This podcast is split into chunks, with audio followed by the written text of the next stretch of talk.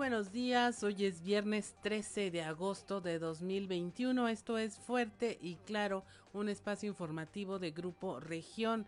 Saludamos esta mañana a quienes nos acompañan a través de nuestras diferentes frecuencias en todo el estado por la 91.3 FM en la región sureste, la 91.1 FM en las regiones centro, centro desierto, carbonífera y cinco manantiales, por la 103.5 FM región laguna de Coahuila y de Durango y por la 97.9 FM en la región norte de Coahuila y sur de Texas. Un saludo también a quienes nos siguen a través de las redes sociales por la página de Facebook Región Capitán, Capital Coahuila. Mi nombre es Claudia Olinda Morán y estos son los titulares de hoy.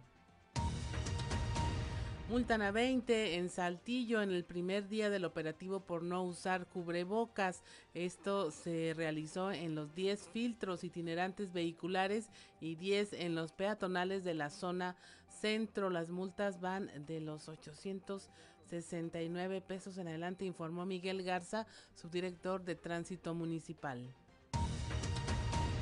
Siguen evaluando el regreso a clases. La forma en que los alumnos regresarán a las aulas para el próximo ciclo escolar sigue siendo analizada por las autoridades educativas, así lo afirmó el gobernador Miguel Riquelme. Ni me va ni me viene, fue lo que le respondió Reyes Flores a el senador Armando Guadiana. El delegado del gobierno federal en Coahuila, Reyes Flores Hurtado, desestimó y respondió entre líneas a los dichos del senador Armando Guadiana, quien recientemente en La Laguna lo acusó de haber actuado con dolo y omisión en contra de Morena durante las pasadas elecciones. Confirman visita presidencial a La Laguna el próximo domingo 15 de agosto. El presidente Andrés Manuel López Obrador visitará la comarca lagunera, donde abordará el tema del proyecto Agua Saludable para la Laguna y está por definirse si el evento encabezado por el mandatario se realizará en Coahuila o del lado de Durango, según informó el propio delegado federal Reyes Flores Hurtado. La Cruz Roja Mexicana Delegación Saltillo dio a conocer que se aumentó en un 50% el traslado de pacientes COVID a los diferentes hospitales de la entidad que atienden a personas con este virus, por lo que en promedio se están realizando el traslado de siete pacientes diariamente que dieron positivo al COVID. Celebró Monclova su 332 aniversario lleno de cultura y de arte. El alcalde Alfredo Paredes remarcó el crecimiento y cambios que ha tenido la ciudad, al igual que su historia, desde su fundación hasta los hechos históricos del país. La Secretaría de Salud en el Estado informó que tomó conocimiento y ya se atiende el, brote de contagios por COVID en el asilo del DIF municipal Evaristo Pérez Arreola en el municipio de Acuña. Para el gobierno estatal, las obras prioritarias son las que tienen eh, que ver con la comunidad, afirmó el gobernador Miguel Riquelme junto al alcalde José María Morales Padilla, quienes entregaron la remodelación de la plaza y el centro comunitario El Mirador en la colonia que lleva el mismo nombre. Ahí se aplicaron 4.2 millones de pesos dentro del programa Vamos a Michas. Y en el marco del Día Internacional de la Juventud, el alcalde Manolo Jiménez reiteró que los jóvenes son el presente y el futuro de Saltillo, Coahuila y México. Mediante sus redes sociales, el alcalde felicitó a las y los jóvenes y los exhortó a seguir echándole ganas en todas las actividades que realicen. Esta y otra información hoy en Fuerte y Claro comenzamos.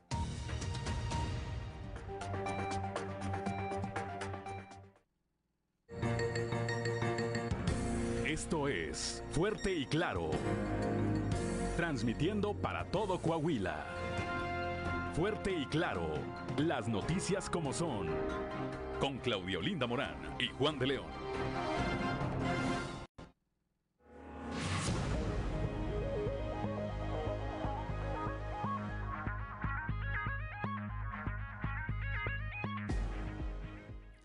Las 6 de la mañana con 11 minutos y a esta hora la temperatura en Saltillo es de 16 grados, en Monclova 23, Piedras Negras 23, Torreón 24, General Cepeda 16, Arteaga 15 grados centígrados, Musquis 23, San Juan de Sabinas 24, San Buenaventura 23 grados, Cuatro Ciénegas 22, Barras de la Fuente 19 y Ramos Arispe 17 grados centígrados. Pero si usted quiere saber cómo va a estar el clima para hoy, vamos al pronóstico del tiempo con Angélica Acosta.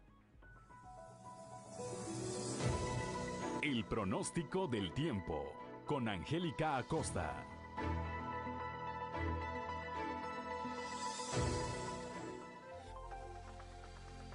Qué gusto me da saludarte. Ya es viernes, inicio de fin de semana y estoy súper contentísima porque vienen temperaturas muy buenas, ¿eh? muy cálidas y muy rico, así que disfruta tu fin de semana. Saltillo, pon atención. Mi nombre es Angélica Costa, ya te voy a dar los detalles del clima, pon atención. Saltillo, máxima de 28 grados para el día de hoy, mínima de 13. Vamos a iniciar el fin de semana con temperatura muy cálida, principalmente soleado durante el día y por la noche un cielo totalmente claro. 3% la posibilidad de lluvia aquí para Saltillo. Monclova, Coahuila, 36 grados como máxima mínima de 23. Durante el día principalmente soleado, por supuesto, se va a sentir cálido y por la noche un cielo totalmente claro. La posibilidad de lluvia, 25% ahí para Monclova.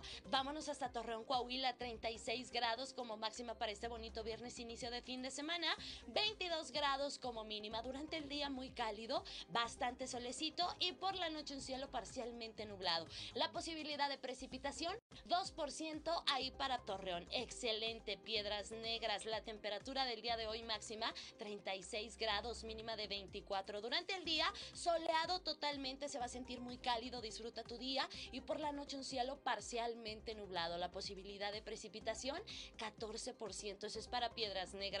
Vámonos hasta la Sultana del Norte. ¿Tienes compromiso? ¿Vas por aquel rumbo? Bueno, pues pon atención. 34 grados como máxima ahí para Monterrey. Mínima de 22. Durante el día soleado totalmente, muy muy cálido y por la noche un cielo principalmente claro. La posibilidad de precipitación 5%. Eso es ahí para Monterrey. Amigos, que pasen un excelente fin de semana, cuídense mucho y están los detalles del clima. Y bueno, pues eh, si te portas mal, invita, ¿eh? Buenos días. El pronóstico del tiempo con Angélica Acosta.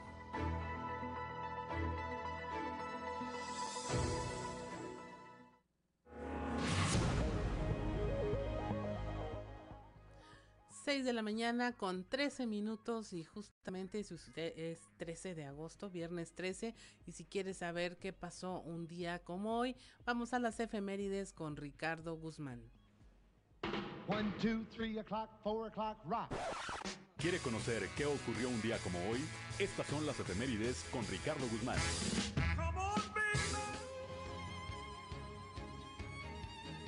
Un día como hoy, pero de 1521, luego de casi un año de lucha entre mexicas y españoles, fue tomada la Gran Tenochtitlán, hecho que inició la conquista de México. También, el 13 de agosto, pero de 1826, murió el físico francés e inventor René Toffil, creador del estetoscopio. Y un día como hoy, pero de 1961, soldados soviéticos iniciaron la construcción del Muro de Berlín, una pared de concreto de 166 kilómetros de largo y 4 metros de altura para dividir en dos esa ciudad alemana.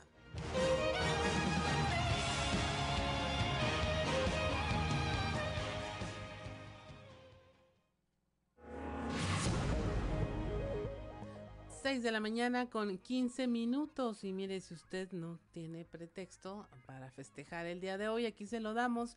Hoy es el día de quienes llevan por nombre Hipólito, Ponciano, Elena y Aurora. Usted los puede felicitar, este, ya no se reúna con ellos físicamente, pero sí envíele muchos buenos deseos a Hipólito, Ponciano, Elena y Aurora. Y es momento de irnos a los deportes con Noé Santoyo. Resumen Estadio con Noé Santoyo.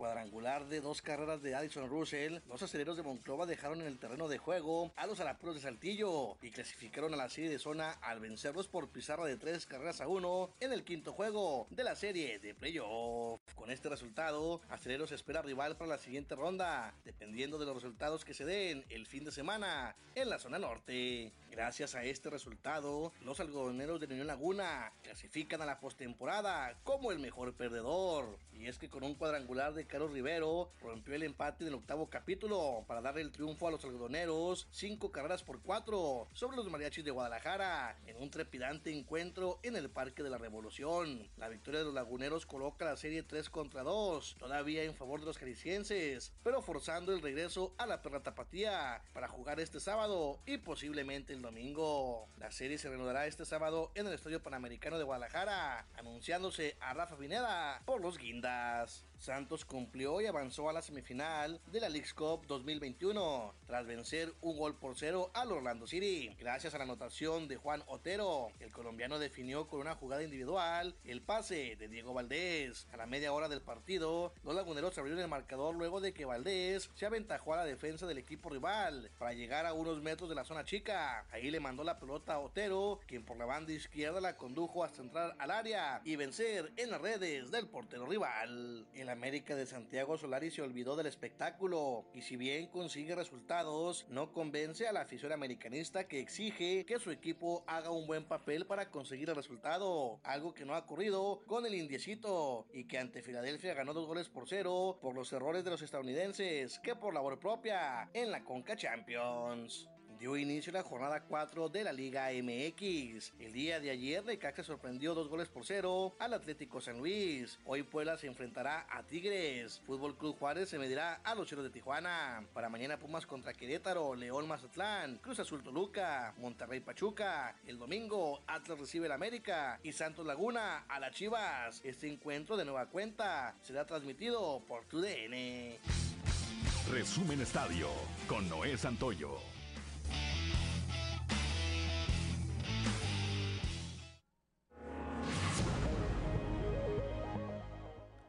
6 de la mañana con 18 minutos. Mire, la cotización del peso dólar el día de hoy es de un dólar por 19 pesos con 85 centavos a la compra 19 con 61 a la venta 20 pesos con 9 centavos y es momento de irnos a un resumen de la información nacional.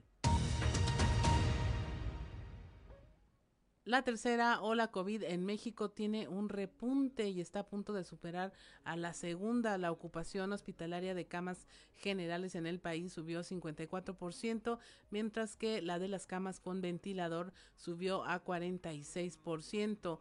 La tercera ola COVID, bueno, ya inició el domingo con una disminución en los contagios del 1%, la cual fue la primera reducción en dos semanas, pero conforme avanzó la semana repuntaron los casos activos. Inminente el regreso a clases presenciales será el 30 de agosto. Entre las medidas que se incluyen están la de dar mayor uso de los espacios abiertos, no realizar ceremonias ni reuniones generales, avisar inmediatamente de la presencia o sospecha de casos de COVID en la escuela, inscribirse a los cursos de apoyo al programa socioemocional en la línea CEP Salud Retorno Seguro y llevar a la escuela una carta compromiso de corresponsabilidad. Advierte el Bronco, el gobernador de Nuevo León, con cerrar negocios y continúa la alza en casos de COVID. Advirtió que si no se actúa responsablemente en los siguientes 14 días, cerrarán definitivamente los negocios. Esto en su reunión virtual semanal con los alcaldes de Nuevo León. Dijo que eso es ahorcar a la economía y que traería consecuencias más fuertes, por lo que llamó a seguir las normas de sanidad. Se mantendrán abiertos los centros de trabajo ante la tercera ola de COVID. Esto lo dijo la secretaria de Trabajo y Previsión Social, Luisa María Alcalde Luján. Dice que no se tiene previsto que los centros de trabajo vuelvan a cerrar de manera definitiva ante la tercera ola de contagios. La funcionaria sostuvo que a más de un año de la pandemia, las organizaciones ya han establecido esquemas laborales que permiten las actividades. Y al menos por dos meses más seguirá el cierre fronterizo con México. El secretario de Seguridad Nacional de Estados Unidos, Alejandro Mayorkas, afirmó que al menos hasta octubre permanecerá el cierre parcial de la frontera. Esto porque no se puede realizar una pronta reapertura, no hay las condiciones, sobre todo por la llegada de la variante Delta del coronavirus. Y hasta aquí la información nacional. Estamos en Fuerte y Claro.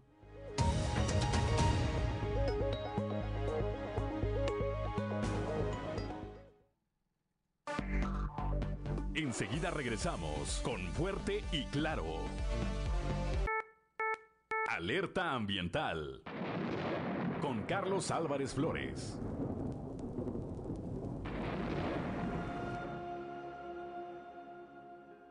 Muy buenos días.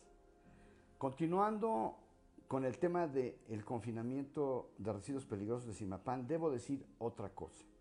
El grupo Abengoa es un grupo importante en España. Es una empresa grande, poderosa, que pudo haber mostrado un confinamiento de residuos peligrosos. Ellos operan, si mal no recuerdo, dos o tres confinamientos en España. Sí tienen empresas de reciclaje de metales, por supuesto, pero no tenían por qué mentir a los habitantes de Simapán.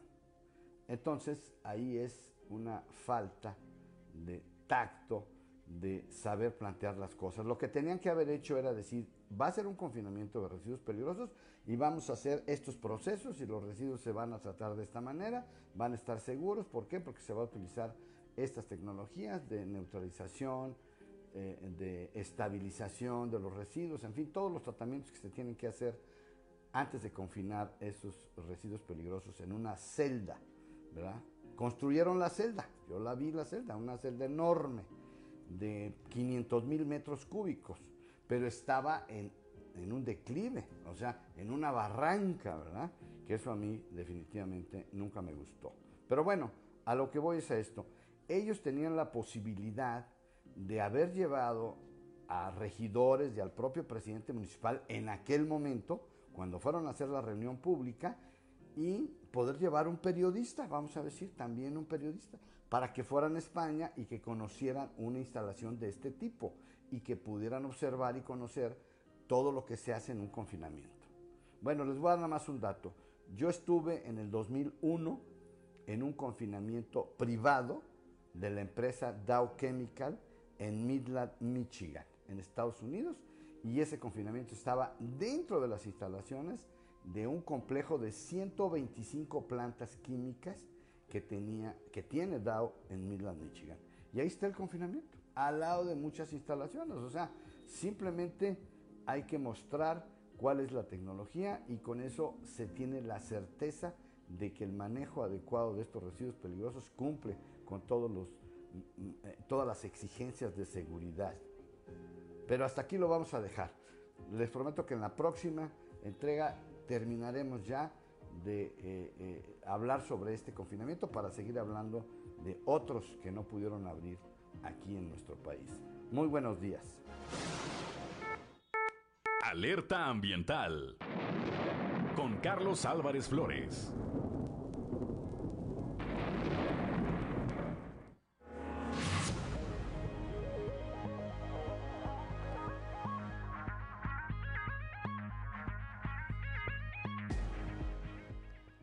6 de la mañana con 27 minutos y iniciamos con la información en el primer día del operativo para sancionar a quienes no portan el cubrebocas aquí en la capital del estado en Saltillo. Se multó a 20 personas, 10 de ellas en los filtros itinerantes vehiculares y otras 10 más en los filtros peatonales que se instalaron en la zona centro. Las multas fueron de 869 pesos cada una.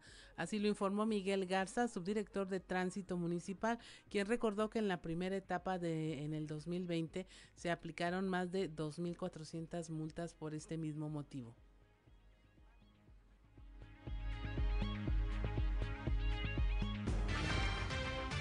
El día de ayer ya se empezaron a implementar las sanciones correspondientes por no traer el uso de cubrebocas. Estas sanciones se están aplicando en los filtros itinerantes que tenemos nosotros filtros vehiculares que tenemos al interior de la ciudad, así como este, filtros peatonales, los cuales se encuentran ubicados en la zona centro. Un filtro se encuentra en Aldama y Padre Flores y el otro en Acuña y Narciso Mendoza. Asimismo tenemos instalados cuatro filtros a, la entrada, a las entradas de la ciudad, que viene siendo uno la entrada de Monterrey, otro a la entrada de Torreón, de Zacatecas y de México. Cabe hacer mención que en lo que son los filtros itinerantes y en los peatonales y en el de Monterrey es donde tenemos juez calificador y son los que están implementando la, la multa. Es una multa que asciende a 869 pesos. ¿Hay algún dato hasta el momento de, de, aplicación de multas, Miguel, que ya se haya registrado? ¿Algún corte? El día de, el día de ayer llevamos un conteo de 20, de 20 multas, 10 en los filtros itinerantes y 10 en los filtros peatonales de la zona centro. Y en la anterior ocasión entiendo que también hubo eh, la misma medida. En, en, en, aquellos momentos se tiene el dato de cuántas multas se aplicaron a, a la población. En la primera etapa en la que se llevaron a cabo las, las sanciones, se llevó un total de 2.486 multas. Perfecto. Entonces, en esta segunda etapa, ese es el, el, dato que se tiene hasta el momento. 20 multas aplicadas peatonal y en vehicular. El día de ayer. En el día de ayer, así es. En el día de ayer, perfecto.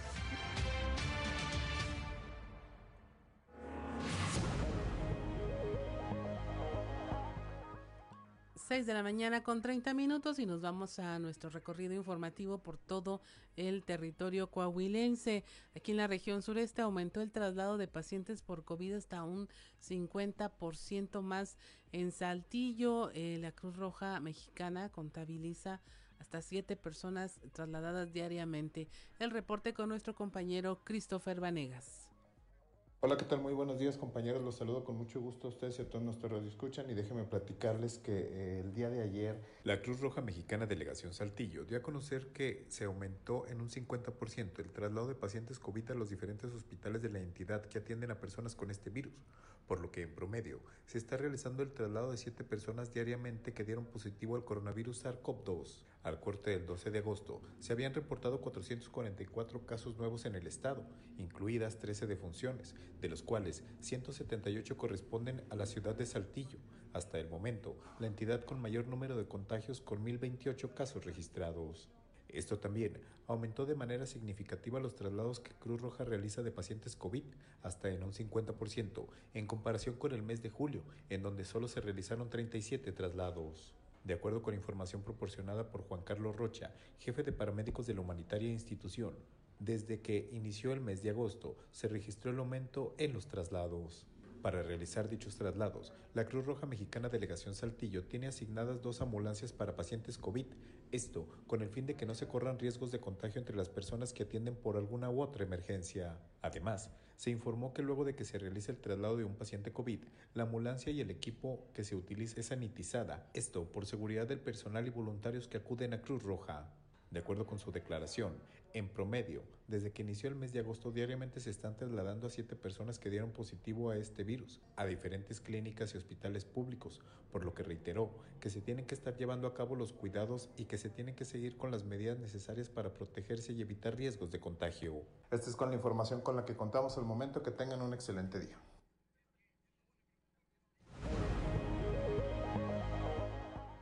6 de la mañana con 32 minutos y mire de cara al regreso a clases, los padres de familia, al menos de la escuela aquí eh, que se ubica en la colonia Misión Cerritos, ya están haciendo trabajos de rehabilitación y remozamiento de las aulas. El reporte lo tenemos con nuestra compañera Leslie Delgado. Buen día, informando desde la ciudad de Saltillo, padres de familia de escuelas que se ubican en la colonia Misión Cerritos hicieron maniobras de limpieza y acondicionamiento en las instalaciones ante el posible regreso a clases presenciales. En el kinder sin nombre que opera desde 2019, pintaron algunas paredes y retiraron maleza que se acumuló durante el tiempo que permaneció cerrada. Asimismo, en un centro de desarrollo infantil localizado en dicha colonia, de igual manera, el personal encargado realizó labores de mantenimiento en la escuela. Cabe mencionar que tanto los padres de familia como los maestros han acudido durante este periodo vacacional a rehabilitar los espacios educativos y sobre todo para cerciorarse que tengan lo fundamental para un regreso seguro. Por otro lado, este jueves la Secretaría de Educación Pública dio a conocer una carta compromiso de corresponsabilidad que tendrá que ser llenada y firmada por los padres de familia para retorno a clases presenciales en el país. En este sentido, la titular de la SEP, Delfina Gómez, indicó que se implementó un protocolo que consta de 10 puntos. Entre ellos destaca el que los alumnos deben llevar a sus escuelas dicho documento, el cual contiene una serie de preguntas que deben ser redactadas por los padres de familia o tutor. Además, en uno de los apartados piden que se comprometan a mantener al menor en casa si presenta algún síntoma de la COVID-19. Agradezco la intervención y deseo que tengan un excelente día.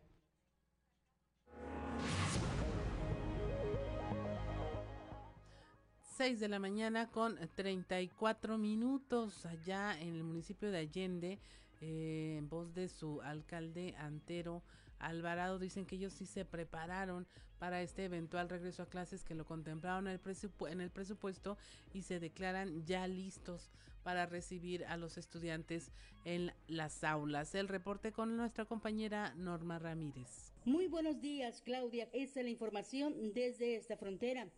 El municipio de Allende se declara ser el único que se preocupó por la infraestructura educativa. Así lo dio a conocer el alcalde de dicho municipio, Antero Alvarado, quien afirmó que a diferencia de sus homólogos de la región norte e incluso de la entidad, fue el único que se preocupó por mantener la infraestructura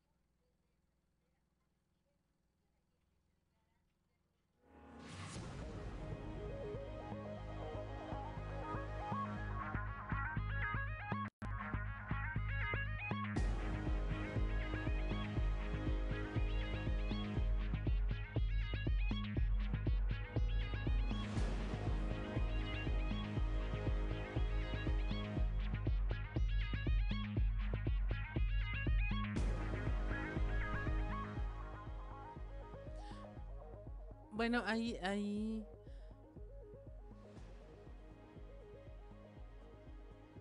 Ok, sí. Ahí, bueno, al parecer se cortó la comunicación, pero mire, es, el alcalde señaló que en su administración desde el inicio de la pandemia se pidió y apartó un presupuesto de 25 millones de pesos para rehabilitar las escuelas y ante el inminente regreso a clases, pues ya están listos para recibir a los estudiantes. Pero nos vamos ahora a Monclova, a la región centro, con nuestra compañera Guadalupe Pérez, quien nos habla del 332 aniversario de la ciudad que se celebró, bueno, eh, con cultura y arte. Aquí nos tiene el reporte.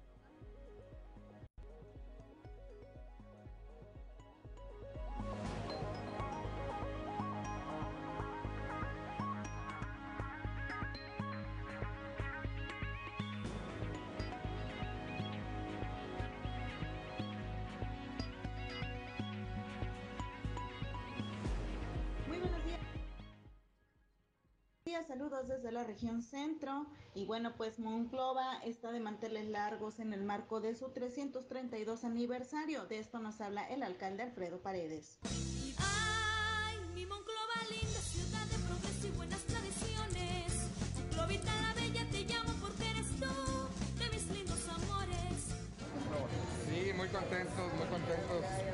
Este, la verdad agradecimiento para todos los ciudadanos de Monclova. Hoy se reconocen los tres, pero hay cientos, miles que todos los días ponen el corazón, eh, hacen una acción que es lo que nos ha, dado la tranquilidad y la paz.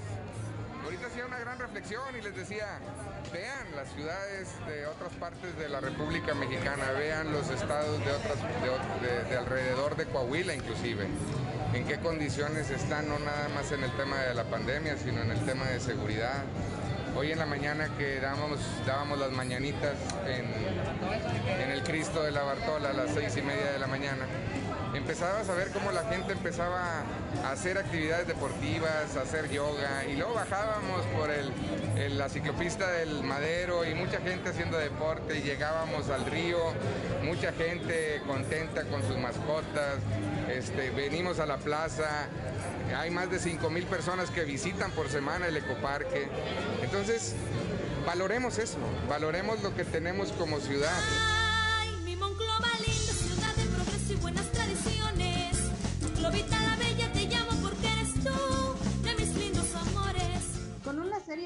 Iniciando desde las 6 de la mañana y concluyendo hasta poco después de las 9 es como Monclova estuvo celebrando este aniversario 332, en donde también se reconoció a tres ciudadanos destacados, especialmente relacionados al arte y tema de historiadores.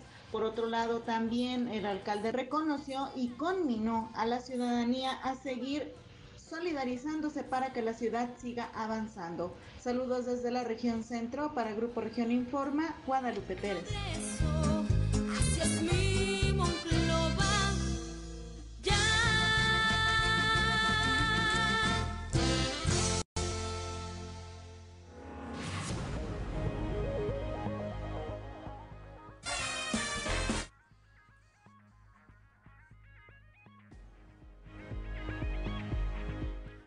6 de la mañana con 39 minutos, pues mire, se nos contagió el festejo. En Monclova están celebrando su 332 aniversario y eh, seguramente con todas las precauciones del momento, además una ciudad que se merece festejar. Si usted recuerda, en algún momento durante la pandemia, pues fue llamada la Wuhan de acero por el número de casos y el descontrol que se vivió. Entonces, sin duda, este aniversario tuvo un efecto y una eh, eh, esperanza muy especial para todos los monclovenses. Y bueno, desde aquí mandamos una felicitación a la ciudad de Monclova por el, este aniversario. Son las 6 de la mañana con 40 minutos. Soy Claudia Olinda Morán y estamos en Fuerte y Claro.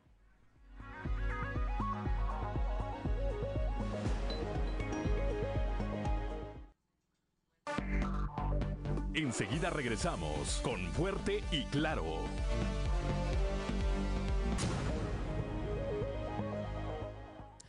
Seis de la mañana con 44 minutos. La temperatura en Saltillo 16 grados. Monclova 23, Piedras Negras 23, Torreón 24, General Cepeda 16, Arteaga 15, Musquis 23 grados, San Juan de Sabinas 24, San Buenaventura 23, Cuatro Ciénegas 22 grados, Parras de la Fuente 19 y Ramos Arispe 17 grados centígrados. Y nos vamos a la región carbonífera con nuestro compañero Moisés Santiago, quien nos tiene ya detalles sobre este eh, torneo nacional de béisbol que se llevó a cabo en Sabinas y que dejó una derrama de 3 millones de pesos. Muy buenos días, Claudia, de todo nuestro amable auditorio que nos escucha en todas nuestras frecuencias. Efectivamente, la información que tenemos para hoy, más de 3 millones de pesos fue la derrama económica en Sabinas por el torneo de William Sport. Tras haber realizado el torneo nacional de béisbol de William Sport bajo un estricto protocolo sanitario, en el municipio de Sabinas se logró captar una derrama económica superior a los 3 millones de pesos. Juan Jaime Ayala Rodríguez, vicepresidente de la Liga Infantil de Béisbol, señaló que se logró obtener una ocupación hotelera total durante el evento. Esto es lo que nos comenta. Eh, es, la participación del, señor alcalde y del lo que es por parte del gobernador que también pues nos apoyan, lo que es la Secretaría de Turismo por parte de Susana Ramos y por parte de Karina Treviño también, ¿verdad? Siempre, eh, pues ellos han estado también eh, empu- empujándonos para que esto se haga y suceda, ¿verdad? Y, creíamos que se iba a suspender por cuestión del, de lo de la pandemia, pero una semana antes se ratificó, ¿verdad? Ya estaba pedido con mucho tiempo. Estos se piden con un año de anticipación, estos eventos, ¿verdad? Y, se van manejando poco a poco conforme iba manejando, iba procediendo la, lo que era la pandemia, ¿verdad? Y, todavía una semana antes se tuvo una, una este, nueva eh, presentación de, de- protocolos más fuertes, ¿verdad? Que en este caso eran las, las pruebas COVID. Afortunadamente, pues eh, la derrama económica pues, fueron alrededor de 13 delegaciones que se hospedaron aquí en la región, creo que también uno en Musquis, y pues eh, eran alrededor de por mínimo 10 habitaciones por, por día, fueron 6 días los que ya terminaron ayer y, el resto que se quedó para, para la semifinal, que son, que son hoy alrededor de 7 a 8 días eh, diarios de, de habitaciones, o sea que es una buena, una buena derrama, ¿verdad? Yo, yo pienso, y más todo lo que anduvo circulando aquí en, el- en la región y aquí en Sabinas más que nada, también pues creo que en Musqui también hubo, se quedó una delegación de nosotros. Bien, pues de esta manera vemos que este torneo de William Sport en Sabinas tuvo un gran éxito y una importante derrama económica. Desde la región carbonífera, para Grupo Región Informa, su amigo y servidor Moisés Santiago. Que tengan un excelente fin de semana.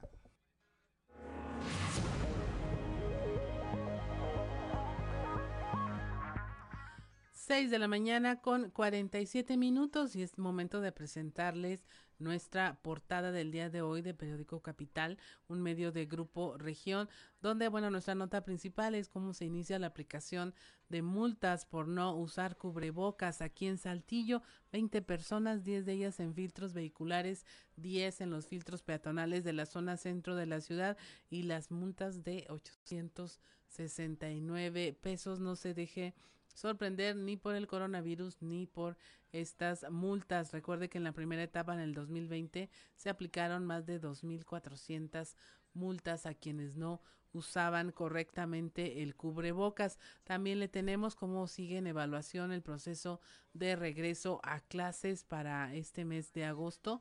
Eh, las declaraciones de Reyes Flores Hurtado y en contraposición con el senador Armando Guadiana, en donde dice Reyes Flores que ni le va ni le viene lo que diga el ex candidato de Morena a la alcaldía de Saltillo. También tenemos la confirmación de la visita presidencial este domingo a la región lagunera para ver este tema del agua. Aún no se sabe dónde va a estar, si en Durango o en Coahuila, pero el hecho es que viene y habrá visita presidencial. También tenemos la entrega de obras por parte del gobierno del estado en Ramos Arizpe, en donde, bueno, eh, se entregan obras eh, como una remodelación de plaza y el centro comunitario en la colonia el Mirador, ahí se aplicaron 4.2 millones de pesos y también el alcalde Manolo eh, Jiménez sigue eh, compartiendo los programas de éxito aquí en la capital del estado, ahora con el alcalde electo de Torreón,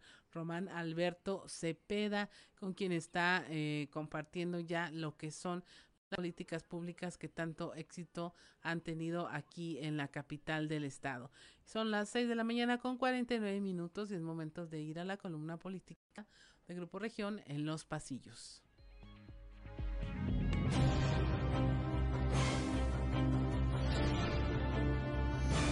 Y en el cartón de hoy no tengo idea, que nos presenta Hortensia y Miroslava Sánchez una con un serrucho y la otra con unas tijeras, mientras Hortensia le pregunta a Miroslava, oye, ¿tú sabes por qué no nos invitaron a la reunión por la unidad? A lo que responde Miroslava, no tengo idea.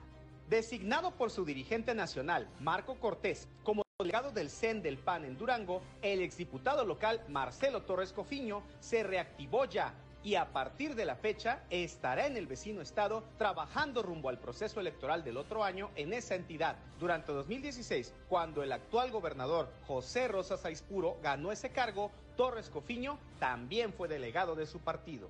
Aunque no hay elección el otro año en esta entidad, el PRI Coahuila de Rodrigo Fuentes sigue trabajando como si así fuera y ayer de nueva cuenta el lagunero y hoy diputado federal electo encabezó una maratónica reunión más junto a su Estado Mayor, integrado por Álvaro Moreira, Javier Sosa, Marta Loera Arámbula, Sergio Arturo Salas Flores, Rodrigo Hernández, Victoria Núñez y Adrián Herrera.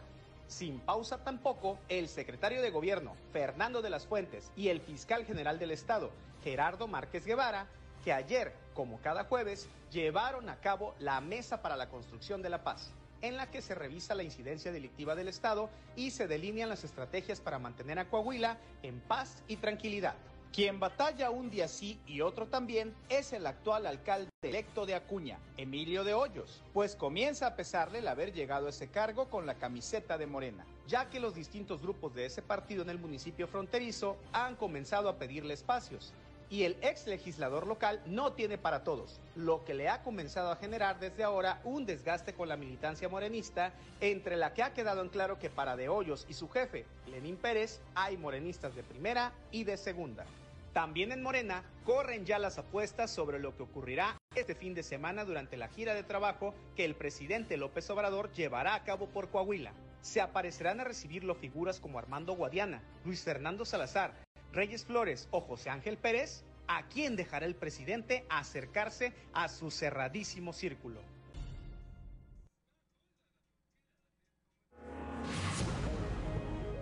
Seis de la mañana con 51 minutos y ya tenemos línea en la línea telefónica de nuestro compañero Raúl Rocha, quien nos trae este tema, bueno, de interés para todos, cómo se está y se sigue evaluando el regreso a clases para este ciclo escolar. Buenos días, eh, Raúl. Hola, ¿qué tal? Eh, buenos días, Olinda. Así es.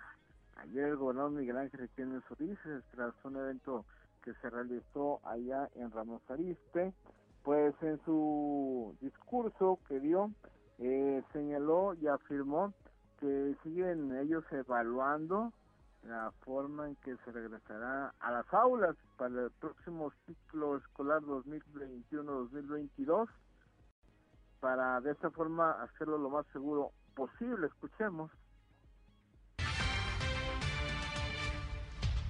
Nos falta ya nada más la reactivación del ciclo escolar de manera presencial. Vamos a seguir evaluando, vamos a, a, estar viendo cómo nos va en las próximas semanas y derivado de eso pues tomaremos las, las mejores decisiones para poder enfrentar uno de los más grandes retos que tenemos en los efectos de la, de la pandemia, el que nuestros hijos no vayan a, a la escuela. Y eso, pues ustedes lo saben, el comportamiento de los niños ha cambiado. No es lo mismo estar en la casa, no es lo mismo que vayan y correteen en el patio de la escuela, que convivan con sus compañeros. Y hay cierta edad que el niño necesita mucho de eso. Niñas, niños necesitan mucho de la convivencia, también de el aprendizaje, de el trato diario que brinda una maestra o un maestro y que eso hace pues finalmente que se combine con la educación de un niño entre el hogar y la escuela. Entonces vamos a, afrontar ese reto muy pronto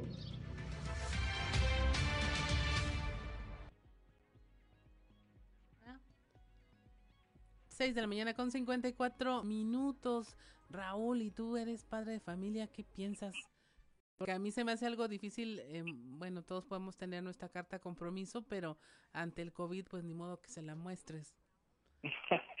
sí, ahí sí está, está algo complicado. Estamos pues a 10 días prácticamente de arrancar el ciclo escolar aquí en Coahuila. Recordemos que Coahuila modificó ahí su calendario un poco y arrancará una semana antes en relación a, al programa que presentó, el, al calendario escolar que presentó la Secretaría de Educación Así es. a nivel federal. Ellos entran el 30, aquí es el 23.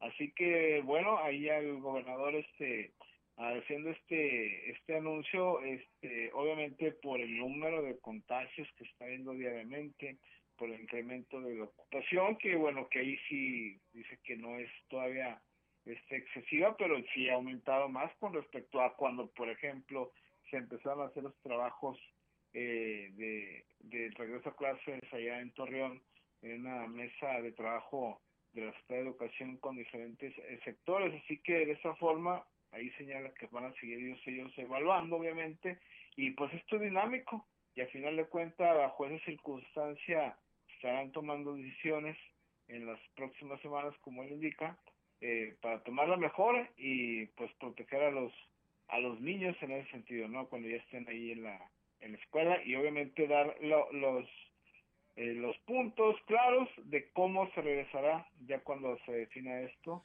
eh, qué porcentaje de niños en las escuelas, eh, en los escuelas, mejor qué escuelas y cuántas podrán ya estar de manera presencial y, y todas esas situaciones. ¿no? Así es, Raúl, pues estaremos muy al pendiente de toda esta información y pues le invitamos a las personas que sigan en contacto con Grupo Región porque le vamos a tener toda esta información a detalle. Muchas gracias, Raúl. A la orden, buen día. Son las 6 de la mañana con 56 minutos, estamos en Fuerte y Claro.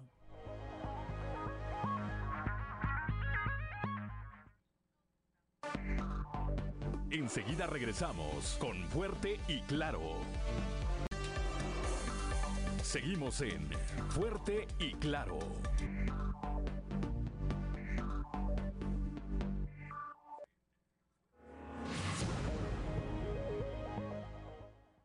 Son ya las 7 de la mañana y mire, vamos a continuar con la información en donde se caldearon los ánimos fue dentro del partido Morena con los dichos entre el senador Armando Guadiana y las respuestas que le da el delegado del gobierno federal en Coahuila, Reyes Flores, en donde, bueno, ya eh, escaló este conflicto en donde se acusa uno a otro de no haber hecho su trabajo, de haber sido omiso en la campaña en las eh, elecciones pasadas, en donde pues los resultados no, fue, no fueron exactamente los que Morena esperaba, sobre todo en la capital del estado y bueno hubo reclamos ahí entre que si el delegado había hecho su trabajo o no que se había jugado en contra o no se habló de traición se hablaron de ese tipo de situaciones y en lo que contesta el delegado Reyes Flores Aguadiana es ni me va ni me viene, que diga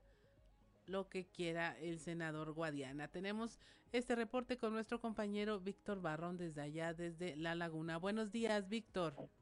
Buenos días, Claudia, y buenos días a nuestros amigos de Fuerte y Claro. Pues sigue esta polémica por parte de estos personajes eh, eh, que son clave en Morena, Coahuila, eh, ahora toca turno al delegado federal Reyes Flores, quien al mismo estilo de Armando Guadiana, eh, eh, en aquella rueda de prensa que ofreció donde de forma indirecta le lanzaba dardos a Reyes Flores, ahora el delegado contesta, pero esto fue a pregunta expresa de nuestro compañero Sergio Pender en el espacio de Región Informa Laguna, donde pues emite estas declaraciones y como tú lo comentas, pues eh, eh, minimiza lo que en su momento Guadiana ya eh, en un momento dado aquí en la región lagunera, pues le envió ese mensaje entre líneas a Reyes Flores. Escuchemos pues parte de esta entrevista con nuestro compañero Sergio Pender en Región Informa.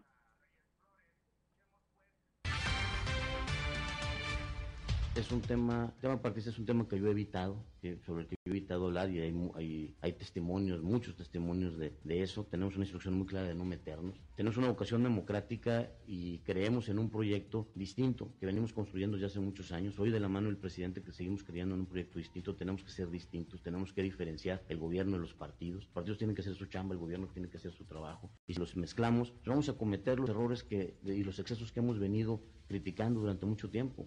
¿no? A mí cuando me dicen es que no operaron los programas sociales para beneficiar a los candidatos de Morena, qué bueno que me critican eso. A mí me daría pena que me estuvieran criticando de lo contrario, que me estuvieran acusando de haber operado desde el gobierno para beneficiar para beneficiar un partido o político, un candidato específico. Eh, es un tema de convicción, Sergio. Y la verdad, este, que me acusen de eso, pues qué bueno, qué bueno. Y te yo lamento la postura que han tenido pública algunos actores. Yo no me, ni siquiera he contestado y voy a continuar con la misma postura. Y son temas que no, no, no, no me quitan la calma, ¿no? Si eso es un factor de división o si yo puedo ser un sector de, de, de, un movimiento político que puede ser fraccionado, este, no está, no, no, no está en, en, el, en el camino porque, te insisto, son críticas o posiciones que a mí no me, ni me van ni me vienen, pues. 7 de la mañana con tres minutos, así es, Víctor. Y bueno, aparentemente, pues el pleito seguirá porque las eh, dos posiciones pues son igualmente válidas y son muy distintas. Así es, y bueno, ya Armando Guadiana había dicho eh, en esa rueda de prensa aquí en La Laguna que él se va a seguir presentando en encuentros medios en todas las regiones, ¿no? Y bueno, pues a ver qué responde. Y aquí dice Reyes Flores Hurtado yo no voy a responder y voy a seguir en esa posición y boom, le vacía el cartucho eh, eh, eh, con estas declaraciones a Armando Guayana y bueno, pues va a continuar esto sin lugar a dudas porque el tema de Morena pues hay un, una división pues muy marcada, Claudia, que se da no solamente por regiones, sino ya en el contexto de estos líderes que pues no han eh, eh, soltado prenda y siguen eh, en esta posición. Así que pues esperemos cómo se da este, este conflicto interno de cara a pues unas elecciones que se ven lejanas, pero ya van preparando este camino para el 2023. Así es, Víctor, y por otro lado se confirma este visita presidencial allá en La Laguna.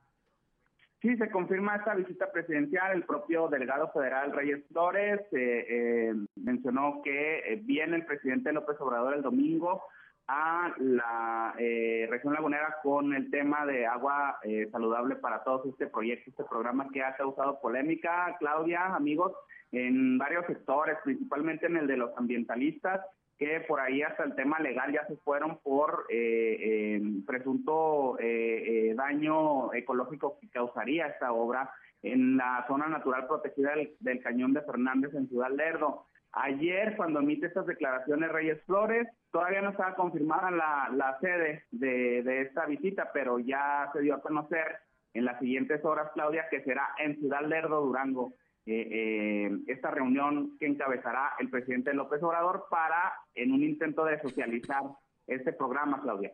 Así es, Víctor, pues estaremos al pendiente de la información que se genere en torno a este tema que como bien lo mencionas, pues afecta a toda la comarca lagunera independientemente de los límites entre los estados. Así es, eh, en ese sentido, pues el propio gobernador Miguel Ángel Riquelme Solís aquí en Coahuila ha mencionado que sería un programa que rendiría beneficios a Torreón, a, los otros municipios de la laguna que están un poco más alejados de esta de estos límites con la laguna de Durango. Eh, eh, productores, Claudia, de Ciudad Lerdo son los que también se han manifestado en contra de esto, al igual, al igual que los ambientalistas. De este lado de Coahuila también ha habido voces que se oponen o eh, han estado inconformes por la manera en que tanto con agua y ya en su momento el presidente López Obrador han llevado esto, Claudia, mencionan que pues al parecer son decisiones que se toman a nivel popular, no se, no se integran a todos los sectores, así que eh, eh, ese es el contexto, el entorno de este programa de agua saludable para todos, que hay que recordar, Claudia, amigos, es una de las obras eh, insignes del presidente de, en este sexenio, junto con el famoso Tren Maya, junto con la refinería de Dos Bocas, este de agua saludable va en ese paquete, Claudia. Así es, Víctor, pues muchas gracias por el detalle de la información. Estaremos al pendiente y desde ahorita te deseamos que tengas un excelente fin de semana. Igualmente para todos, un enorme saludo, pásenla bien. Siete de la mañana con siete minutos, continuamos con la información.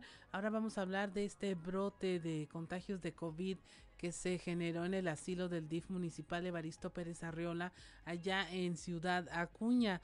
Por, ello, la Secretaría de Salud detalló que el pasado día 9 de agosto se notificó a la jurisdicción sanitaria sobre personas que presentaban síntomas de COVID.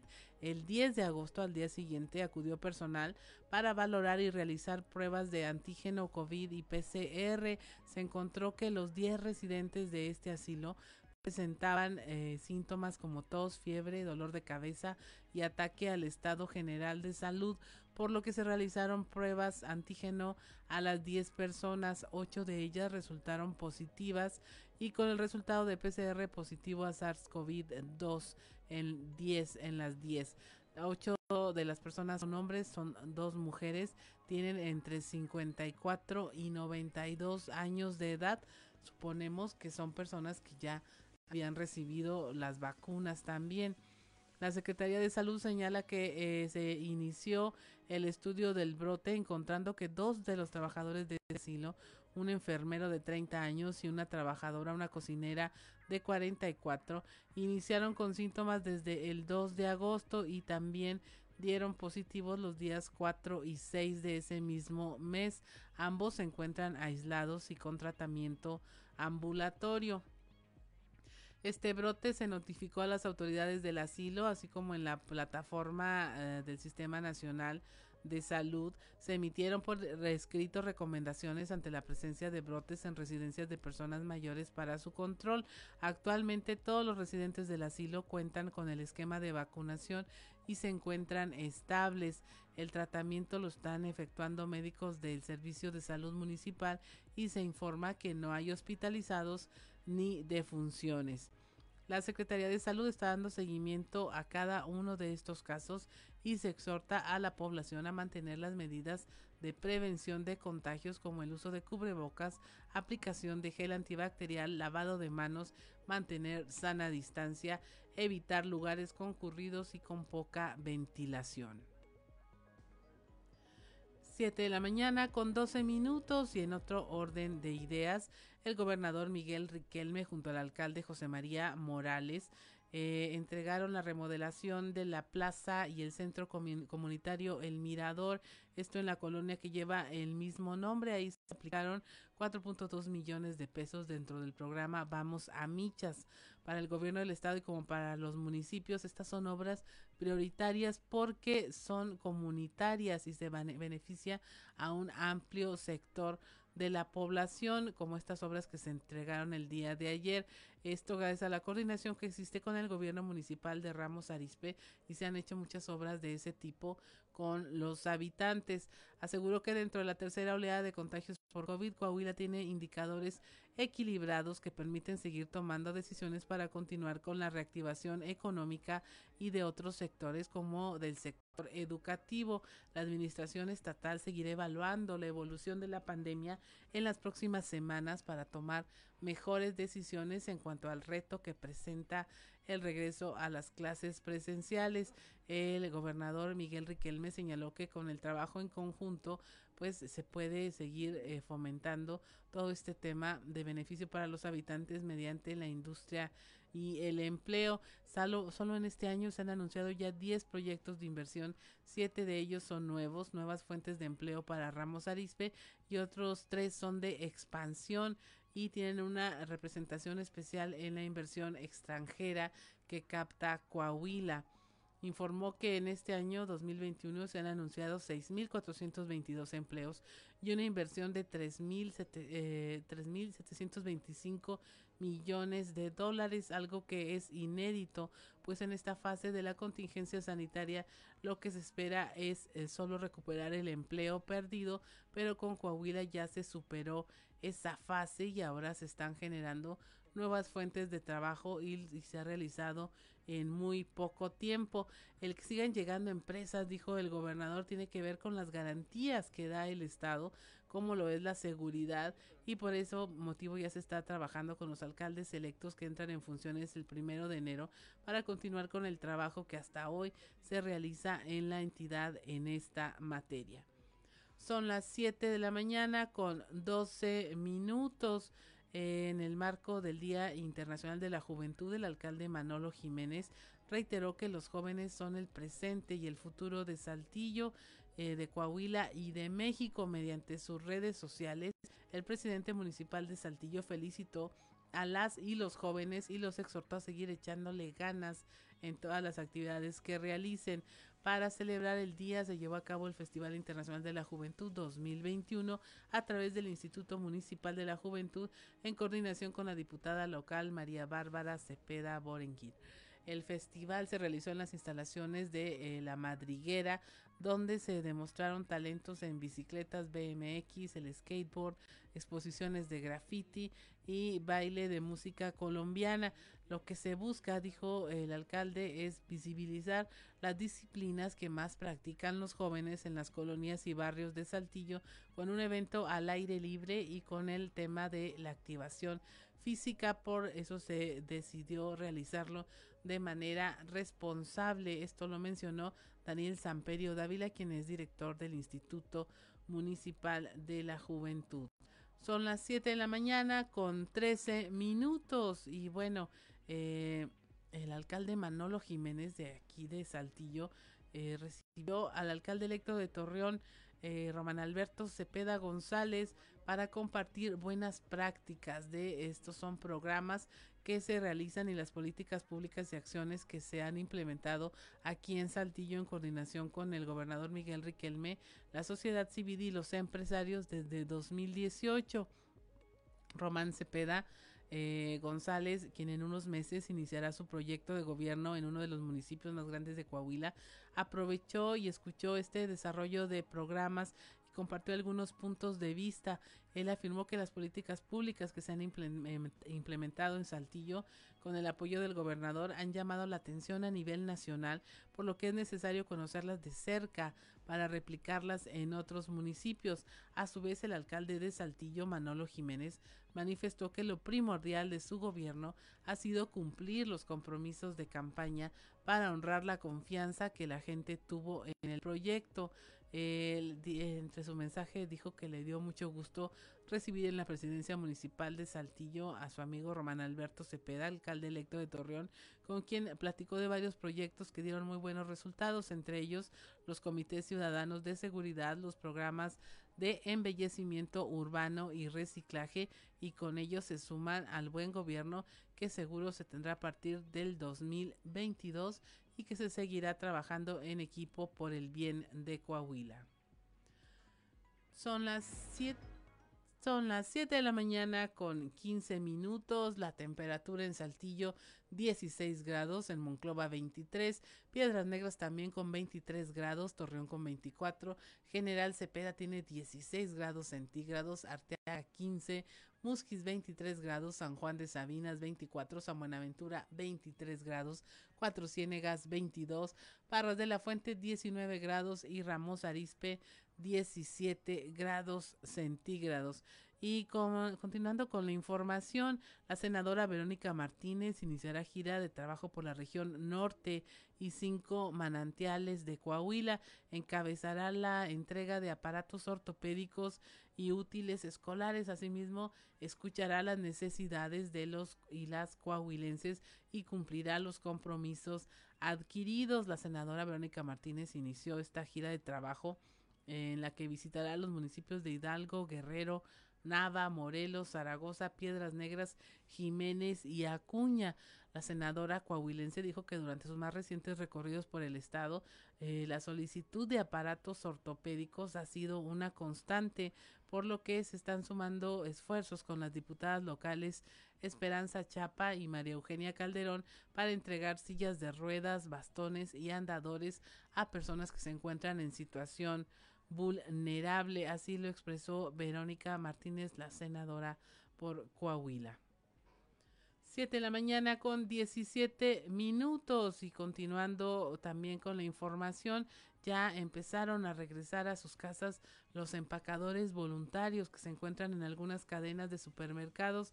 Esto por la tercera ola de contagios por COVID-19, así lo informó el director del DIF Coahuila, Roberto Cárdenas.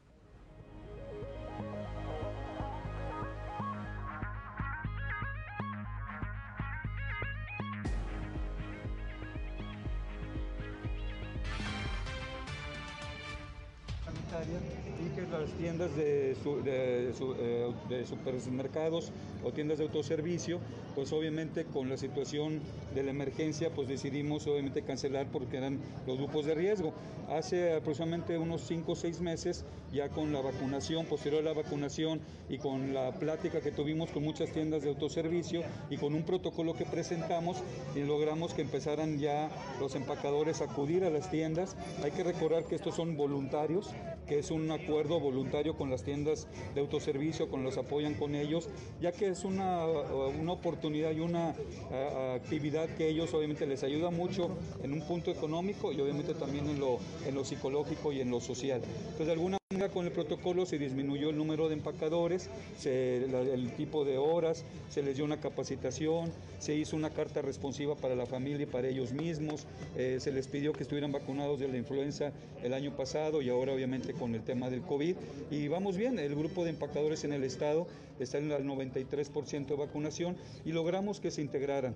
Ahora, eh, el día de antier, la tienda de autoservicio al súper decidió, en el caso aquí de Saltillo por lo pronto, por la situación que estamos viviendo, que eh, vamos a esperar, vamos a darle una pausa a los empacadores voluntarios solamente de esta tienda, las demás aún todavía no tenemos alguna comunicación oficial por parte de ellos.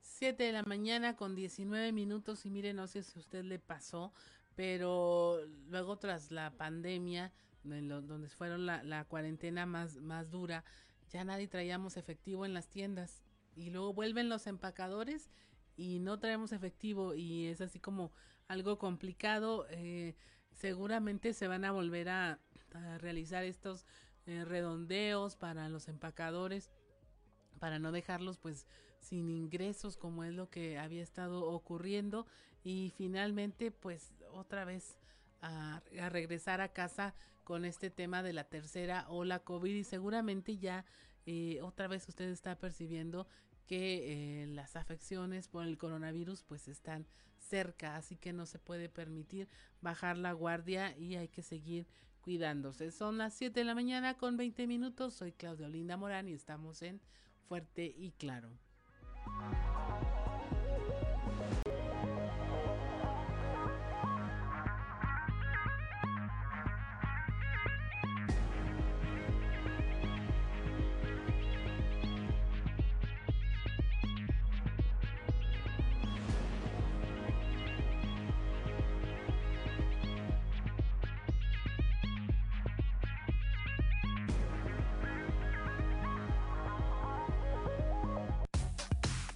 Trizas y trazos con Antonio Zamora.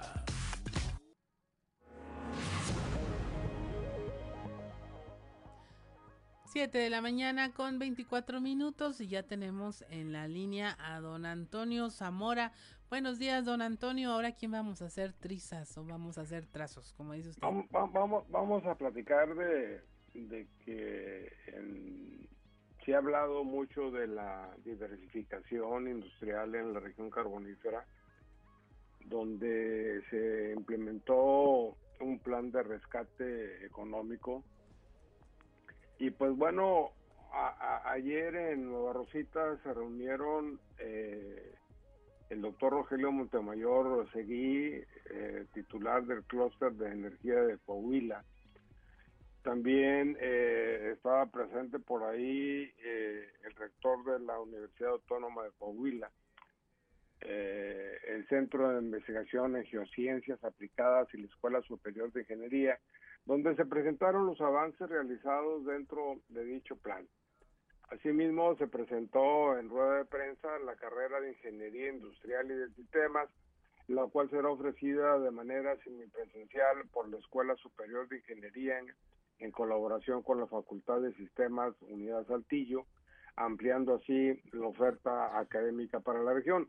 Y fíjate, compañera, que, yo siento que sí, si quieres diversificarte, tienes que meterle carreras universitarias diferentes, ¿no? Así es. Eh, la región carbonífera nada más tenía una, una sola carrera.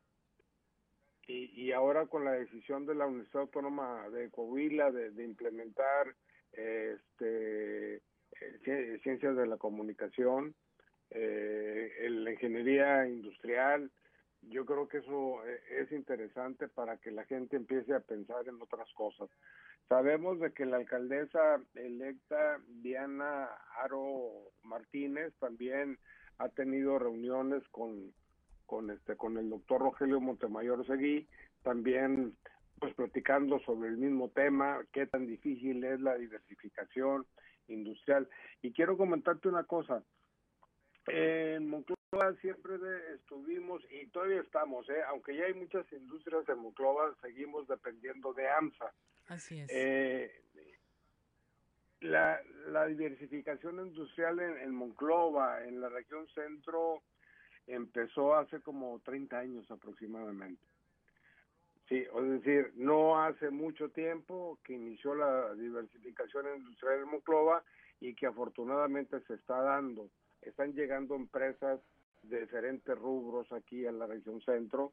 Ojalá y eso pronto suceda en, Rosita, porque luego de la decisión eh, del gobierno federal de, de comprar carbón que no sirve porque es gente de la 4T, pues lo están haciendo entonces, este, yo creo que es necesaria esa diversificación industrial, compañera. Así es, y es posible, ¿no? Digo, si nos vamos, a lo mejor la, la comparación es muy extrema, pero yo creo que nuestra audiencia ha escuchado hablar de Las Vegas. O sea, en medio de la nada, en medio de un desierto, pues se le cambió la vocación a ese desierto y hoy tenemos una de las ciudades que son más atractivas turísticamente y que generan muchísimo dinero. Entonces, cuando se quiere, se puede. Digo, tampoco se puede cambiar la vocación de una región vitivinícola, por ejemplo, de la noche a la mañana, pero esa es la postura correcta. Eh, la diversificación de carreras eh, universitarias es no es otra cosa que opciones y opciones que los estudiantes y, y, las personas pueden tomar y entonces ahí sí empezar con esta diversificación de la que tanto se ha hablado. Sí, definitivamente. No, por otro lado, compañera, Eh, pues Mario Dávila, el alcalde electo de, de estuvo en Torreón, sostuvo una, una reunión ahí con, con panistas de ese municipio, eh, fue a darles una plática que se llama Camino a la Victoria. Entonces, yo no sé si fue Camino a la Victoria porque ganó la presidencia municipal de, de, o porque él está luchando junto con el, el alcalde Alfredo Paredes López para que la dirigencia estatal se quede en un muclovense, ¿no? O sea, el, el próximo presidente del directivo estatal es muclovense. Entonces, este, hay, hay camino a la victoria sería porque ganó la presidencia o porque ahora van por la dirigencia estatal. Creo que ya lo había comentado en dos eh, en o sea, dos muclovenses ha- han sido presidentes estatales y, y sabes quiénes los compañero? ¿Quiénes se lo zumbaron? dos de Monclova. Sí, No. aquí aquí cabe aquí cabe el dedillo así de que eh, el, el, el lobo es el propio lobo del hombre o algo así que va Sí. ese ese refrán, ¿no? Pero sí, aquí en Monclova aguas y con los panistas peor. No, pues qué caray. Pues muchas gracias, don Antonio. Un placer haber conversado con usted esta mañana y nos estaremos escuchando el próximo lunes. Hasta lunes. Muchas gracias. Son las 7:29 de la mañana y esto fue Trizas y Trazos con don Antonio Zamora. Y es momento ya, porque ya llegó, ya está, ya está aquí. Muy serio, por cierto. Hoy viene algo serio, achicopalado. No sé si le volvieron a asustar en el elevador. Este, pero ya está con nosotros Osiris García aquí en esta cabina, H cabina. Y ante la ausencia de nuestro compañero Juan de León, Ahorita le tengo un verso dedicado también al voz Juan de León que no vino. Pero hoy es viernes 13. Es decir, no- no- nunca les platicamos a la gente lo que pasó, que íbamos a subir en el elevador y que es que que asustan es compañeros la de vez. conciencia, es la conciencia. No, ¿cuál conciencia? Hay un fantasma ahí de una niña que se aparece. Tenga mucho miedo cuando venga a región. Pero no, en este piso no, en, el- en los pisos de abajo, en el piso. Y aparte hoy es viernes 13. Un día íbamos subiendo el elevador, se paró en el, en el, en el, en el piso 3, se abrieron las puertas. Íbamos nomás Ricardo y yo, nos abrazamos ahí. le paramos, le, le aplanamos al de al parón de seguridad. Hoy tengo una canción, Carolina. Eh, Ricardo, todos amigos, radio escuchas, todos aquellos este, carnales que nos escuchan del otro lado de su aparato reproductor. Hoy traigo un son huasteco.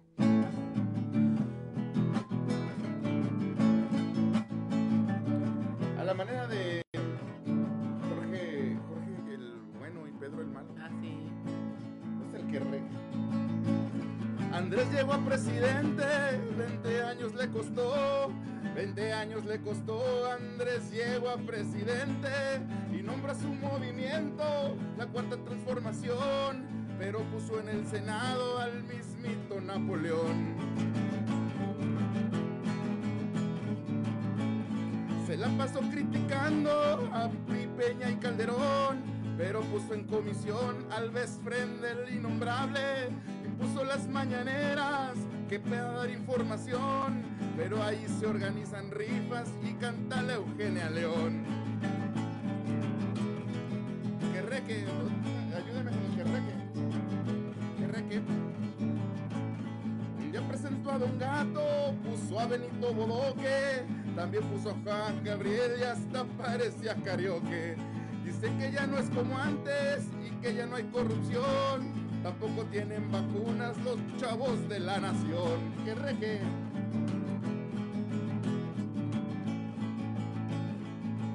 Ahora de Coahuila. En Coahuila se calientan, se empiezan a organizar.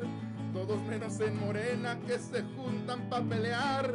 Los actores principales se juntaron en Torreón. Nomás no arreglaron nada, puro pajarón. Que reque.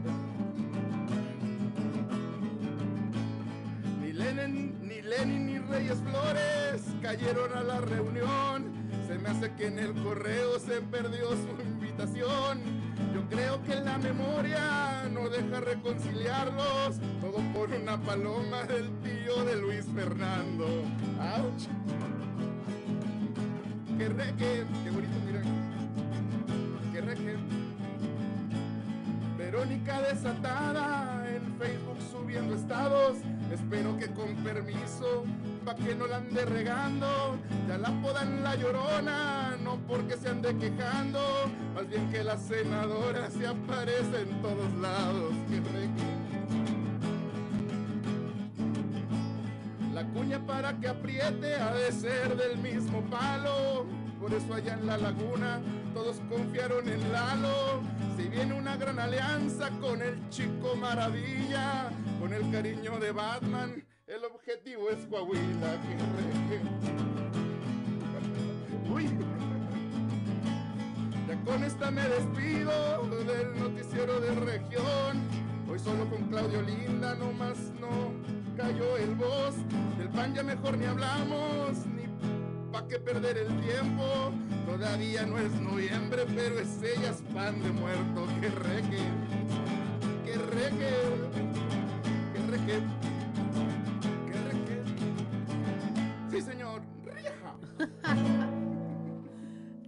ahora sí, Osiris García, tuviste para dar y repartir. Pues, ¿qué pasó? Y luego, es que ya saben cómo soy, ¿para qué me invitan? ¿Quién te hizo enojar? ¿Quién te hizo tanto No, hombre, al no, hombre, al contrario, vengo súper contento. Ya ves que dijo- dijiste que venía serio. Ahora que estoy contento, pues no sé cómo tenerte contenta. Pues avísale a tu cara que no estás enojado. A veces a tu cara que no esté enojado hoy. Oye, un saludo a Jaime Moreno y a Julieta Robledo que están enviando saludos ahí a través de la página de Facebook de Grupo Región. Abrazo, póngase cubrebocas, banda, porque ya están las multas a todo lo que dan. Las multas y los traslados en ambulancia y en todos lados otra vez. Sí, otra, y los, y los, los señores de los repartidores otra vez a sus casitas, a guardarse otro rato. Y pues no, pero como quieran, sí, no, porque regresamos a clases de cualquier manera en unas semanas, entonces, este, pues con las, ay, perdón, con las precauciones necesarias, queridos compañeros, bebés, todos carnales ustedes, pero pues hay que regresar a clases también. Y los hospitales también casi a su máxima capacidad ahorita. Y esta tercera hora, neta, nos metió una peor revolcada. Una vez fui a Mazatlán. Y una ola me metió una revolcada que se me metió la arena hasta sálvase a la parte. Yo creo que todavía traigo ahorita. Eso fue como en el 93 y ahorita todavía debo traer arena ahí. Es hasta donde se me metió. Pues esta ola de COVID nos ha revolcado peor. Sí, así es. Eh, pero ahí sí ya resulta increíble, ¿no? Que se relajen tanto las medidas sanitarias, que haya tantas tentaciones también para relajarlas. Eh, me parece a mí que, este, sí, por ahí hay que apretar tuercas, no solo con la- el tema de, de amenazar con cierre, sino con realmente abrir lo que haga falta y ahí enfocar los esfuerzos, ¿no? No es lo mismo mantener vigilado el tema escolar que tener que repartir esa vigilancia entre otras muchos rubros eh, que pues son económicos, pero que necesitamos un balance, ¿no? Sí, totalmente. Mira, y también hay que ser bastante responsables nosotros como comunicadores. Ya ni siquiera, yo ni siquiera este, me considero periodista como tal. Honro la, la- a, quien, a quien lo dice, lo agradezco, pero soy más bien un comunicador. Pero hay que tener mucho cuidado nosotros como comunicadores con esta responsabilidad que tenemos de, de tener un micrófono, de, de, de las noticias que damos sin que tengan sustento. Digo porque hace- unos días este, por ahí hubo una, una nota en un periódico, no sé, es- ni siquiera un periódico, una página de Facebook. Y este, de algunos casos en una, una escuela que ya está funcionando ahorita, pero pues la verdad es que no tenía ni nombres, ni sustentos, ni un examen, ni una evidencia de que realmente Ujú. eso fuera cierto. Entonces hay que tener cuidado también, ser responsables este, en lo que comunicamos. Nada más para, para que quede un poquito más este, claro el momento por el que estamos pasando, lo sensible que es esto, las, las personas que perdieron familiares y eso tienen esto a flor de piel todavía y pues no se ha acabado, ¿verdad? A pesar de que están vacunadas las personas, están enfermando de COVID, algunos gravemente, Ujú. este, sobre todo los que nos vacunaron con agua de charco llamada cancino, entonces hay que tener cuidado de aquí en adelante como quiera. Oye, sí, ya un- algo retrasado, ¿no? El tema de la siguiente etapa de vacunación. Llevamos que dos semanas sin que haya ningún llamado a, a recibir ni segundas dosis ni, ni los que faltaban, que eran los jóvenes de 18 Los años 18. en adelante. Sí, no, no, no hemos sabido exactamente cuándo. Mira, también esta semana trascendió que, por ejemplo, Cancino, que fue la vacuna con la que se vacunó todo el sector educativo, Ujú. y esto es una colación precisamente por el inminente regreso a clases. Sí. Eh, la, la farmacéutica desarrolladora de la- del, del biológico pues nos dijo esta semana que tal vez íbamos a necesitar un refuerzo de una vacuna que parecía que en inicio que era de una sola dosis. Ajá. Entonces, no sé de qué manera se va a hacer esto de parte del gobierno para poder garantizar que los profes que vas a regresar a jalar estén protegidos. Mira, un abrazo también. Mira, Jico, por ejemplo, Jico Tenca de la Cruz está, estuvo enfermo de COVID hace unos días. Es el dirigente de la sección 38. Ajá. Todavía no sé por qué, debe haber ido, debe haber ido este, elecciones el año pasado. Pues por la vocación de servir, seguramente. Sí, claro, es una vocación de servicio. No, pero a nadie en realidad le, le deseas que, que esté enfermo. Ojalá que, que pronto se recupere. Y él y todos los profes que en realidad, a pesar de tener vacuna, están, están todavía enfermos. Así es. No, y bueno, ya conocemos el caminito de la prevención, ya conocemos qué se tiene que hacer a la hora de, de una sospecha de, de estar enfermo. Creo que incluso en los trabajos hay una mayor flexibilidad de decir, ¿sabes qué? No sé si es gripa y, y aguántame, mejor no voy hasta que no vaya al médico. Y eso ya va a ser parte de la cultura que, que tenemos que tener indexada. Digo, antes Sí. tantas veces, ¿cuántas veces no fuiste a trabajar tú con, con gripe? Yo también, todos enfermos, Totalmente. este, por ese tema de no puedo faltar, no me, no me van a dar chance. Y ahora no es chance, es cuestión de salud, es cuestión de vida o muerte y cuidarse o no, o guardarse en casa, puede hacer la diferencia entre minimizar un contagio Y, y- o propagarlo. y creo, Claudio Linda, que lo más importante va a ser la confianza, eh, decir, ah, manejarse con un código de ética y moral de la verdad. Sí. para que seas em- empleado o empleador puedas confiar en ese trabajador que está diciendo no me siento bien eh, y que bueno que, que- que el que lo dice lo, lo haga también con honestidad o sea, que no lo utilice nada más como un pretexto para para no ir a trabajar es algo bien delicado que ha costado vidas Ajá. que, que nos costó detenernos un año completamente de muchísimas cosas y lo más responsable para las personas es eso que como apuntas bien, decir, sabes que no me siento bien, este, traigo estos síntomas y no poner en riesgo a la demás planta laboral y que el empleador pueda confiar plenamente en ese empleado eh, y, y con toda la tranquilidad del mundo decirle, no te preocupes, quédate en tu casa aquí a ver cómo le hacemos para sacar la chamba. ¿verdad?". Así es. Pues así es, Osiris. Son las 7:40 de la mañana. No se vaya. Osiris tampoco se va. Estamos en Fuerte y Claro.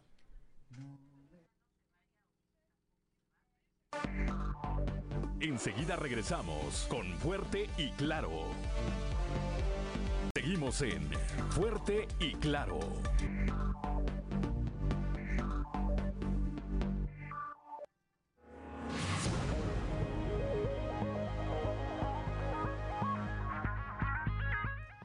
Siete de la mañana con 45 minutos. No se vaya de regreso.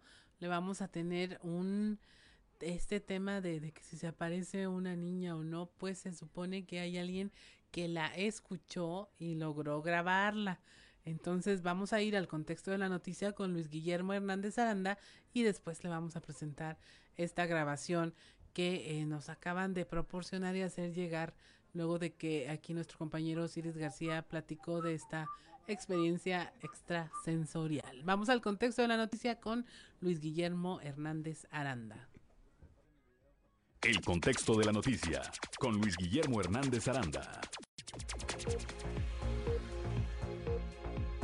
A los 13 años, por culpa, entrecomillado, de los profesores Luis Aspe Pico y Antonio Álvarez Mesta, descubrí el placer de la lectura. Estudié en la Escuela Jesuita Carlos Pereira y estos maestros provocaron que me sumergiera en el mundo de los libros. Descubrí autores como Aldo Huxley, me reí mucho con la vida inútil de Pito Pérez y obviamente también leí algunos pasajes del Quijote. La pasión con la que mis maestros, con el paso del tiempo, amigos, me hablaban de libros me llevaron a querer descubrir más autores. Al llegar el rock a mi cabeza, grupos como The Doors fueron la entrada a los poetas malditos como Rimbaud, William Blake, entre otros. Ya en la preparatoria descubrí la poesía beat y en la universidad, gracias a Marisabel Saldaña, me sumergí en la literatura de la onda, convirtiéndome en devoto de José Agustín. en más de 30 años de lector y amante de las palabras, nunca había escuchado una tontería como la dicha por Max Arriaga, director de materiales educativos de la Secretaría de Educación Pública, quien en una conferencia que dictó para estudiantes de la Escuela Normal de San Felipe del Progreso en el Estado de México dijo que leer por goce era un acto de consumo capitalista. Fiel al estilo de los funcionarios de la 4T, Max dice una tontería como muchas otras, donde siempre va por delante un discurso ideológico, político, que solo busca generar polarización y dividir a la sociedad entre buenos y malos. Todo con un tufo económico donde siempre se busca satanizar el poder adquisitivo. La declaración o idiotez toma relevancia porque lo dijo el director de materiales educativos de la SEP, es decir, en manos de quién está la educación en México. Referirse así a los libros en un país donde cada persona lee en promedio 0.5 libro al año, sin duda no es bueno. Además, Arriaga criticó que la lectura divirtiera a las personas, las ayude a salirse de su realidad y las hiciera sonreír. Afirmó que la literatura para niños frustra sus habilidades lectoras, debido a que según él pierden el gusto y el hábito por la literatura al entrar a la adolescencia. Mientras Albert Einstein recomendaba leerles a los niños cuentos de hadas, este funcionario de cuarta transformación dice que no es bueno leerle a los niños. Especialistas en desarrollo infantil han concluido que la lectura de obras literarias despliega las capacidades de simbolización y abstracción en los niños, permitiéndoles la comprensión de otros tipos de lenguajes como las matemáticas, la música y las ciencias en general. En la era del conocimiento, el leer se vuelve una actividad fundamental. Estudios a nivel mundial muestran que el 20.3% de los adultos mayores de 15 años no sabe leer y escribir, con las consecuencias que esta situación acarrea en términos de falta de autonomía y de restricción de oportunidades en el ámbito personal, social y económico. Es decir, el hábito de la lectura nos hará personas más libres, seremos críticos de los gobernantes y se abre el abanico de opciones para obtener un mejor trabajo e ingreso, pero sobre todo seremos una mejor sociedad. Tal vez por eso precisamente sea que Arriaga no quiere que nadie lea, para que nadie cuestione al gobierno de la cuarta, de la cuarta transformación. Soy Luis Guillermo Hernández, nos escuchamos a la próxima. El contexto de la noticia con Luis Guillermo Hernández Aranda.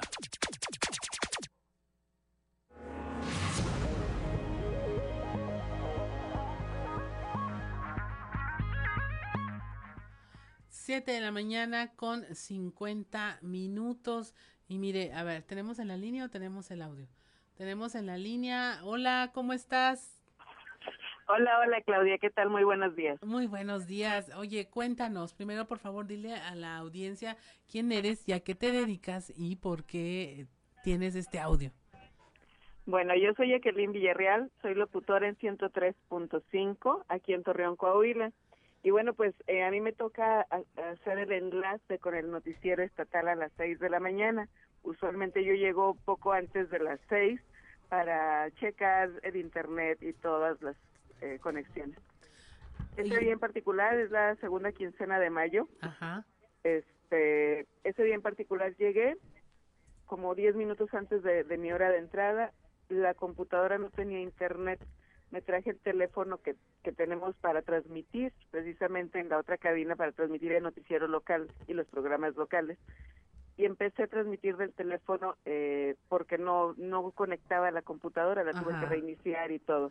Sí. Al momento en que empieza el noticiero, yo estoy checando el audio y cuando en- entra el, la, el saludo de Juan de León, es la entrada, dos palabras alcanzan a salir, o sea, yo subo el canal, dos palabras alcanzan a salir de Juan de León, ni siquiera sé qué es porque estoy bloqueada. Ajá. Este, eh, se escuchan dos palabras y se escucha como una interferencia.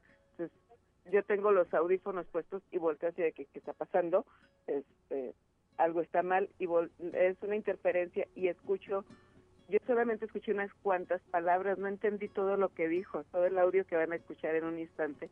Yo nada más escuché, mujer, ¿por qué no me contestas? Tengo cuatro años. Claro que mi pelómetro se puso al mil, arranqué el cable del auxiliar del, de, de, de salida del Ajá. noticiero, este, Bajé el canal, subí la música, temblando así, de, ay, ¿qué está pasando? Ajá. Dije, esto salió al aire, no, no está pasando, estoy dormida, estoy despierta, o sea, era algo que a mí me parecía demasiado irreal, porque aquí en cabina también, igual que con ustedes, siempre se han escuchado ruidos.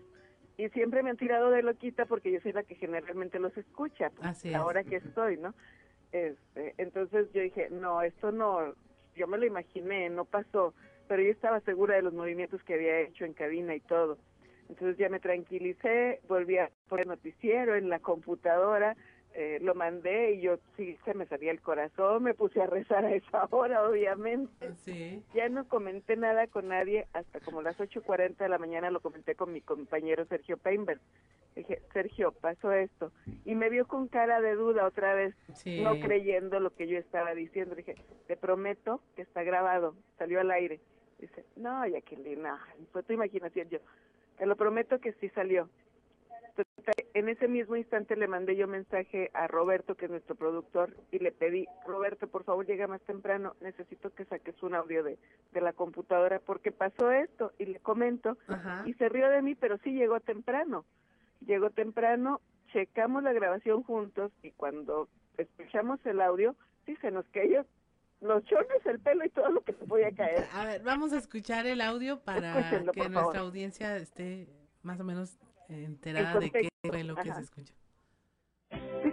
Mujer, ¿por qué no me contesta? Yo soy Helen, tengo cuatro años. ¿Por qué no me contesta? A ver, es... Mujer, ¿por qué no me contesta? Yo soy Helen, tengo cuatro años. ¿Por qué no me contesta? Estamos hablando de que estaba Juan de León en, dando la entrada al noticiero y luego se interrumpió con este Se otro interrumpió audio. con ese audio. Creo que habría seguido hablando si yo no hubiese arrancado el auxiliar del, del Así con ese fondo musical y todo. ese fondo musical no existe en cabina, no hay de dónde yo haya sacado ese audio. No, pues estamos todos impactados y eso que todavía no es nuestra región de impacto. Aquí está Osiris eh, García, que también ya Osiris sí se llevó. sí, ya ves, ya, eh, Sí tú eres- existe, te lo prometo que sí existe. gra- gracias por confirmar que no estamos locos, Ricardo No y yo. estamos locos. Y que nos, Tengo el, y que, y tengo que el no, al mil otra vez. y que, y que no nos abrazamos en el elevador nada más porque nos traíamos ganas. No, te lo juro que sí fue algo. Sobre todo hoy, gente, hoy es viernes 13. Entonces, estar platicando de fantasmas desde temprano. Ay, sí es cierto. Ya me estoy poniendo nerviosa, ya tenemos que irnos, nos vamos a quedar todos ahora sí que con el Jesus en la boca. Sí. Sí, sí, Pues, el fin de semana. Sí, muchas gracias Jacqueline por compartir tu experiencia paranormal y contribuir a que todos estemos aquí con los pelos de punta. Todavía vamos a tener que usar el elevador y pasar por el piso 3. Muchas Auxilio. gracias. Gracias Jacqueline. Buen fin de semana. Buen fin de semana. Son las 7.55 de la mañana. Somos Osiris García y Claudia Linda Morán y le mandamos un saludo a nuestro jefe Juan de León. Saludo vos. Este, ¿para qué nos deja solos si ya sabes cómo somos? Esto fue fuerte y claro, muchas gracias por acompañarnos.